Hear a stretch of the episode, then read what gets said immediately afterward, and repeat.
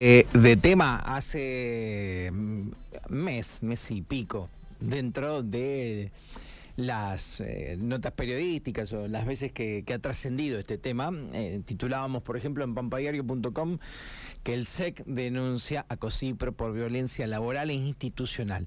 Lo que se denuncia es realmente muy grave. Hay reunión en este momento, está el secretario de Trabajo, Marcelo Pedontá, está Daniel Lovera, está Dizzy Marchesi y, mm, bueno, seguramente también hay otros integrantes. Hasta acá llego yo en cuanto a mi conocimiento de quiénes están. Dizzy nos podrá contar un poco más. Dizzy, buen día, ¿me escuchás bien? ¿Cómo te va?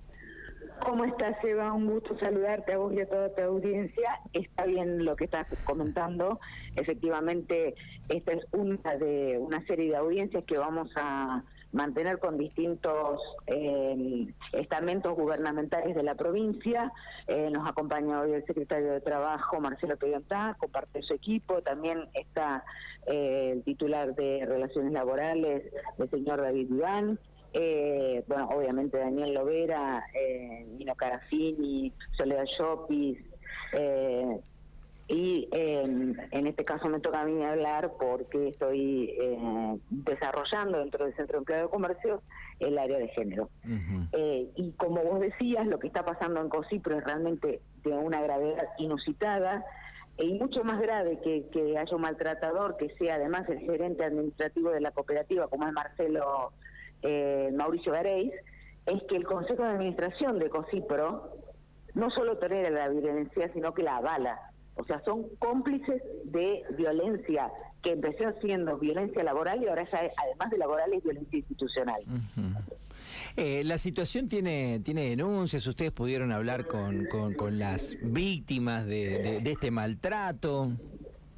Claro, o sea, esto comienza en el mes de octubre cuando ellas eh, se acercan, y te digo ella porque son, mayoritariamente mujeres, aunque hay trabajadores varones también, hay otros gremios también que están apoyando eh, esta denuncia que estamos eh, haciendo pública, había cuenta de que primero tratamos de hacer todo en el ámbito de resolverlo de otra manera y el Consejo de Administración se negó sistemáticamente, aún después de haber estado en audiencias de relaciones laborales con la presencia de la Secretaría de la Mujer y haberse comprometido, pone comillas en comprometido, o sea, ellos asumen que es así, que eh, Gareis es un maltratador sistemático. Eh, aún así, ellos lo único que dice, comprometen es hacerle hacer algún cursito, alguna capacitación. Ese es el único compromiso que asumen. Y por supuesto, las trabajadoras y los trabajadores de COSIPRO siguen tolerando violencia eh, permanente. El, el, nivel de maltrato, yo no te puedo decir por la, por, por, por la radio las cosas que el Señor les dice, porque eh, puede haber chicos escuchando, porque pero son fuertísimas. es intolerable. La tolerancia frente a estas cosas debe ser cero y es por eso hoy, que hoy Pedro está acá. Eh, dice, va a tomar cartas en el asunto. Perdón, o sea, ni siquiera es, viste, esa violencia psicológica que va de a poquito. Por lo que vos me decís, estamos hablando de barbaridades, o sea, de... estamos hablando de barbaridades. Estamos eh, hablando de barbaridades. Barbaridades intolerables. Eh, y, y a ver, no puede ser que la persona tenga que elegir entre su trabajo y vivir dignamente y vivir de manera decente. No puede ser. No puede ser. La violencia es inadmisible, es intolerable donde sea. En el ámbito laboral también. De eso estaremos de acuerdo. Por eso hoy está, eh, pero está acompañándonos y vamos a tener más audiencias, más visitas de funcionarios provinciales eh, y seguramente haremos alguna acción en conjunto y seguramente este, eh, vamos a tener presencia también en la COSIPRO nuevamente eh, para que les quede claro, si necesitan vernos parados en la vereda panfleteando, nos van a ver parados en la vereda panfleteando, porque esto es insostenible. El nivel de angustia que está viviendo eh, toda esa gente que trabaja adentro y su familia, porque eso no se, no se, no se circunscribe al ámbito laboral. Sale afuera, lo llevan a la casa, es realmente angustiante, Seba. Bien, ya te pido eh, charlar con, con el secretario de Trabajo, pero antes, antes, Dici, antes de que te vayas, es injusto, sería injusto englobar o decir, che, solo esto pasa en las cooperativas, pero sin ir más lejos, Corpico tuvo situaciones muy parecidas también, ¿no? Digo, y estamos hablando también acá. Gravísimas, Seba. Gravísimas, del mismo nivel de gravedad. Pero, ¿cuál fue la diferencia? Cuando pasó lo que pasó con la Balaga Arrizabalaga fue separado. La situación del eh, expresidente actual está más en un gris, porque se tomó licencia. ¿Sí? Pero hubo un, un, un acto, una consecuencia que no pasa en Cosipro, ¿se entiende? claro, todo sigue igual. Cosipro no tiene ningún tipo de modificación de nada. Bien, perfecto, está bien. te paso con Marcelo Pérez y te agradezco muchísimo estos minutos. A vos, un beso, Disi, que sigas bien.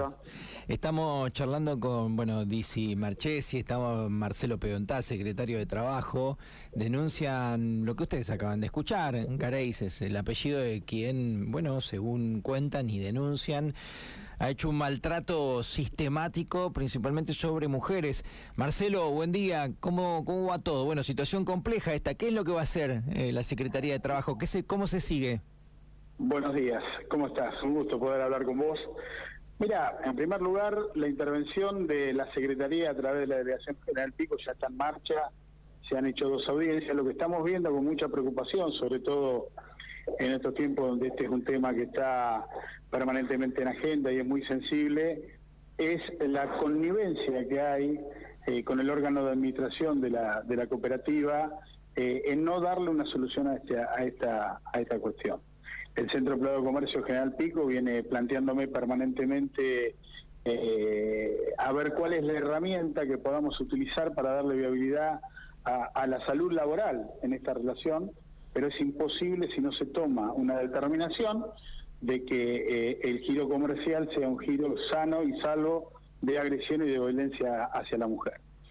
Eh, la situación está comprobada, reconocida, los mecanismos que propone el Consejo de Administración son en tiempos lentos y la psiqui y la tranquilidad de la trabajadora cada vez se, se ve más agravada, por lo tanto, eh, hemos sido convocados por el Centro de Plado Comercio para poder generar una reunión donde veamos las alternativas que tenemos.